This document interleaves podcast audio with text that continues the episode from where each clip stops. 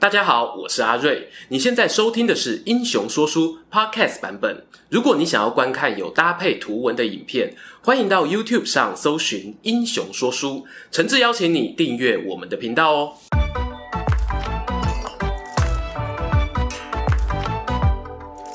Hello，英雄说书的观众朋友，你们好，我是说书人阿瑞，替大家带来精彩的英雄故事。今天这支影片啊，吼吼，特别了，是我们扇子团呐引颈期盼的九月份会员票选人物啊。公布投票结果前呢，先简单介绍一下哦。会员票选人物呢，是频道近期的新企划之一。虽然英雄说书是以历史为主的频道，好像内容很单一哦，但实际上呢，古今中外可以讲的东西太多太多啦。目前挖出来的坑呢，已经坑坑相连到天边。为了让大家呢更快听到想听的人物，我决定呢每个月在 YouTube 社群那边开一个英雄投票箱，让 VIP 扇子团的伙伴们呢。票选出最想听的人物，当然每次投票主题都不一样哦。好比说上一次呢是三国后期的冷门武将，下次呢可能是先秦两汉人物啊，又或者是二次世界大战的战争、西方古典时期的将军等等，就是一个转弹池轮替的概念啦。所以啊，我要在这里呢，特别感谢四百多位英雄说书的频道会员，谢谢你们用每月小额赞助呢，让我们频道有更多资源改善拍摄环境，也让啊有人物选择困难症的我省下不少决定主题的烦恼。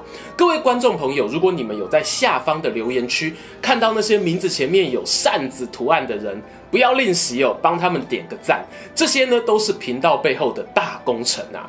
如果你经济状况有余力，也想要赞助一下我们的频道，欢迎点击影片下方的加入会员按钮，或者参考说明文字的连结。当然啦，不想花钱的人，按一个订阅，打开小铃铛，都是很实质的鼓励哦。好，那这边呢就要来公布九月份的投票结果，前三名呢分别是陆抗。文鸯以十五点六趴并列第二，而蜀汉车骑将军夏侯霸以二十趴的得票率成为本片主角。究竟服务过曹氏与刘氏两家王朝的夏侯霸，他人生有多少曲折风雨？我们继续听下去。要讲夏侯霸的故事呢，有必要帮大家整理一下他的家族树状图。我们在曹仁的影片中我有提过，曹氏企业中的两个明星团体，一个叫做五子良将，成员呢是属于外姓将领；另一个呢叫做八虎记，成员呢和曹操都有攀亲带故的关系。一字排开呢，你会发现八个团员中呢只有两种姓。姓曹或者姓夏侯，姓曹的人大部分就是曹操的堂兄弟或者子侄辈，这很好理解。但夏侯家又是怎么回事呢？常见的说法呢有两种，一种是曹操的老爸曹嵩本来呢是夏侯家的人，后来去给宦官曹腾当养子。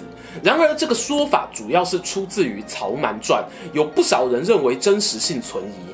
包括陈寿呢，也留下莫能审其生出本末的评语。简单讲啦，就是证据不够有力。另外一种，我个人比较倾向的猜测是呢，曹操与夏侯惇他们都是同乡，在上一代呢曾有姻亲的关系。不过这部分哦，同样在正史里没有详细记载。但可以肯定的是呢，曹操的下一代和夏侯家结成亲家的记录哦就多了。而我们的主角夏侯霸。恰恰就是这样的例子。夏侯霸字仲权，他是八虎记当中虎步关右夏侯渊的二儿子，而他母亲呢，则是曹操的七妹，两家关系啊十分密切。夏侯渊的故事呢，大家听过不少次啊。他在汉中之战遭到刘备手下大将黄忠舍身屠及，壮烈战死。而夏侯渊死后呢，夏侯霸一心想要讨伐蜀汉，为父报仇。公元二三零年，虎豹大将军曹真奉魏明帝曹睿的命令，带兵想从子午谷进攻汉中。夏侯霸呢，当时就担任先锋。无奈呢，天候不佳，加上诸葛亮防守严密，最后呢，只能草草撤兵。但夏侯霸没有死心呐、啊，十四年后呢，又被他等到了机会。公元二四四年开始，魏国再次有大规模的军事行动。这个时候呢，带兵的是征西将军夏侯玄。观众朋友对这名字可能有点陌生，我们再次展开家族树状图。夏侯玄的爸爸是夏侯尚，夏侯尚的叔父是夏侯渊。换句话讲，夏侯玄就是夏侯霸的堂侄。今天这个影片哦，就是一个夏侯家族大团圆呐。话说呢，这一对叔侄俩啊，联手进攻了几次，但都被蜀汉的姜维煽动羌族部落叛变牵制，导致无功而返。值得一提的是呢，当时曹魏西边战线还有一位名将坐镇，前将军郭淮。郭淮的完整故事呢，未来我们会有专门影片聊。今天呢、啊，就说和主角有关的部分。网络文章上面啊，常写郭淮与夏侯霸不和，这个说法根据呢是出自《魏略》，但到底是怎么个不合法呢？《三国志》哦，毕竟不是八卦杂志，没有给你太明确的线索。我个人呢，只有找到两个可能的原因。其一，在开头我们讲到夏侯渊阵亡的那一场汉中之战，其实当时郭淮人在阵中，不过他因为身体不适，没有出战。等到夏侯渊死后呢，才出面稳定秩序。其二呢，后来夏侯玄攻打蜀汉，郭淮担任先锋哦，结果发现风向不对，就以保全军力为理由，技术性撤退。这两种说法都有收在《郭淮列传》中，不排除呢有为了保全列传主人的面子，所以故意轻描淡写的可能。但大家将心比心啦，站在夏侯霸的角度想想，他会不会觉得郭将军，我爸那次你生病，我侄子这一次你又提早退席，你是不是专门在搞我们夏侯家？而这个心结呢，其实啊也间接的导致后来夏侯霸离开曹魏的决定。话说回征西将军夏侯玄几次攻打蜀汉不利后，公元二四九年，魏国的内部啊发生了一件大事，那就是曹爽代表的曹氏宗亲与司马懿家族的政变斗争，史称高平陵之变。事件结束后呢，曹爽和他的家人啊都被诛杀，从曹操一路传下来的曹家基业可说名存实亡，改由司马家掌握大权。关于政变经过呢，我未来会另外做一支影片详细说明。我们知道，曹氏诸子与夏侯两家之间呐、啊、是同气连枝，唇亡齿寒。这次事件对于夏侯霸的影响是什么呢？最直接的冲击反映在他的堂侄夏侯玄身上，他被拔掉征西将军的位置，失去了军权，而接替的人选呢，这么巧就是和夏侯霸非常不对盘的郭淮。夏侯霸人在前线啊，得知曹爽过世、夏侯玄被撤换的消息，心中警铃大作，知道这两人就是象征着曹氏宗亲的顶梁柱啊。他们一倒台呢，那就代表无力回天了。于是呢，夏侯霸几经思考后，做出一个扭转下半场人生的决定，他要跳槽到蜀汉阵营。而在《魏氏春秋》这本史料中，甚至还记载，夏侯霸出发前呢，找来侄儿夏侯玄讨论，想要邀他一起走。不过夏侯玄果断拒绝了，他认为自己怎么可以为了苟活而甘心投奔到敌人阵营呢？讲到这里，观众朋友一定疑惑啊。夏侯霸，你难道忘了夏侯渊在定军山的遭遇吗？哪里不好去，偏偏选择杀父仇人的阵营跑？我们待会儿会细细说明其中的原委。且看前头啊，那叔侄两个人呢，一言不合分道扬镳，而不知该说是信与不信。夏侯玄回到京城后，成为曹家旧势力的看板人物。他当过镇守一方的将军，人品又好，受到敬重。但这样的角色怎么可能见容于想要巩固权力的司马家族呢？在司马懿过世后没多久，公元的二五四年。夏侯玄就被卷入一桩谋反案件中，被判东市处斩，同时呢，株连三族。当年啊，他也才不过四十六岁。我不禁想问啊，这算是求仁得仁吗？在镜头的另一边，夏侯霸告别侄子后呢，就带着自己的亲信随从，取道阴平小路前往益州。不料啊，山路错综复杂，他走到脚都起水泡了，还是找不到出口。最后呢，迷失在山谷中，吃光了粮食，甚至被迫要杀掉坐骑来充饥。幸好蜀汉的情报网很灵通，打听到啊有这个大人物出现在国境之北，连忙派人去接应，这才把狼狈不堪的夏侯霸带回成都。叮咚，问题来喽。我们前面讲到夏侯霸投奔有杀父之仇的蜀汉，好像很奇怪啊。而这边蜀汉愿意接收一个曹魏的皇亲国戚，难道不奇怪吗？其实解开这一切谜题的钥匙，藏在我们的张飞身上。还记得我们在《胡子哥也懂浪漫》张飞的爱情故事这支影片中提过，公元两百年时呢，刘备在徐州败给曹操，和兄弟妻小失散，他本人啊逃往北方。而三弟张飞呢，则躲到曹操领地内，等待东山再起的机会。这一天啊，张飞闲来无事，出门走走，竟然就在路上呢遇到一个十三四岁的可爱女孩。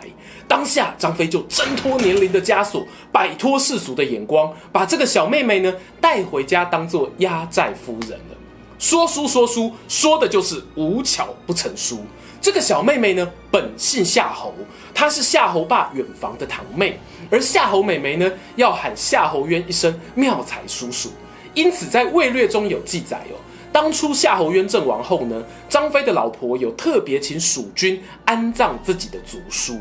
这段关系哦还没有走完，张飞后来生下两个女儿，都陆续成为后主阿斗的皇后。换句话说呢，阿斗啊还是夏侯家的姻亲呢。而且这一段关系有得到阿斗亲口证实。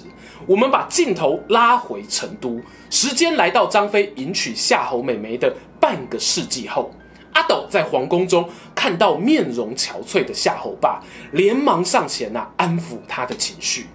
你父亲啊，当年死于两军对阵的战场上，并非我爸刘备亲自下的手，希望啊你能见谅。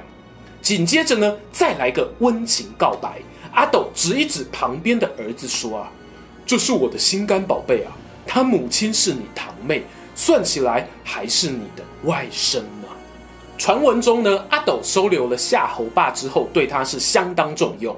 某种程度上，蜀汉对于降将的包容度是高的。尽管有一部分本土派对于夏侯霸心怀芥蒂，但当时呢，主导北伐军备的姜维原本就是曹氏企业跳槽过来的，或许是这个原因哦。加上后主阿斗也愿意体谅。使得呢，改披蜀汉战袍的夏侯霸仍然有不少发光发热的机会。譬如呢，他常和姜维一起讨论啊，该怎么棒打老东家，还提醒姜维哦，那里有个叫钟会的人啊，最讨厌了。又或者呢，在郭淮过世后呢，他也和姜维联手北伐，在桃溪会战啊、狄道之战等重大战役中都没有缺席。看过有一些文章说啊，夏侯霸投奔蜀汉后被孤立啦、忧郁致死啊等等。我个人觉得呢，论信赖哦，他当然比不上那些血统纯正的老臣。但他在蜀汉不仅有担任到车骑将军，有带兵出征，甚至在死后呢还有被追谥的记录。如果说这样叫做孤立哦，你们有顾虑到那个马超的感受吗？哎，不好意思，孟起啊躺着也中枪。比起是不是被重用啊，其实夏侯霸呢还背负着另外一个骂名，那就是他背叛宗族，放着他侄子夏侯玄一个人对抗司马家，最后还赔上一条性命。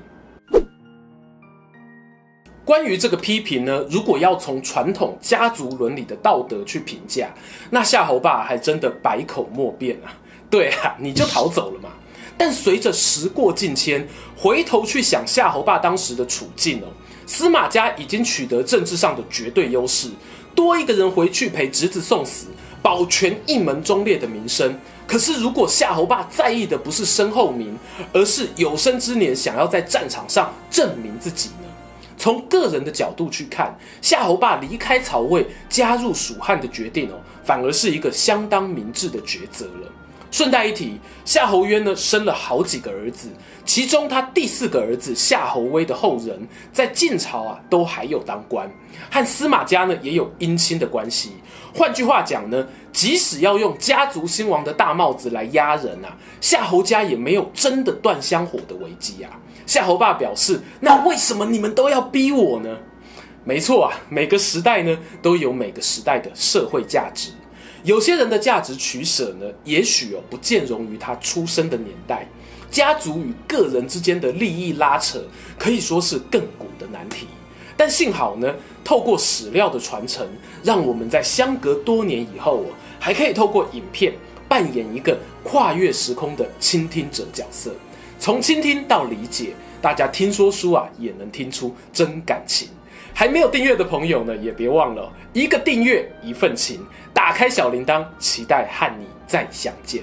喜欢今天的故事吗？英雄说书需要你的支持，让好故事被更多人听到。动动手指订阅我们频道，打开小铃铛，选择接收全部消息，这对创作者的帮助非常非常大。如果你还想要给我们更多鼓励，也可以扫描加入会员 QR code，用每个月一杯咖啡的钱赞助我们的内容创作。这里是英雄说书，我们下次再见，拜拜。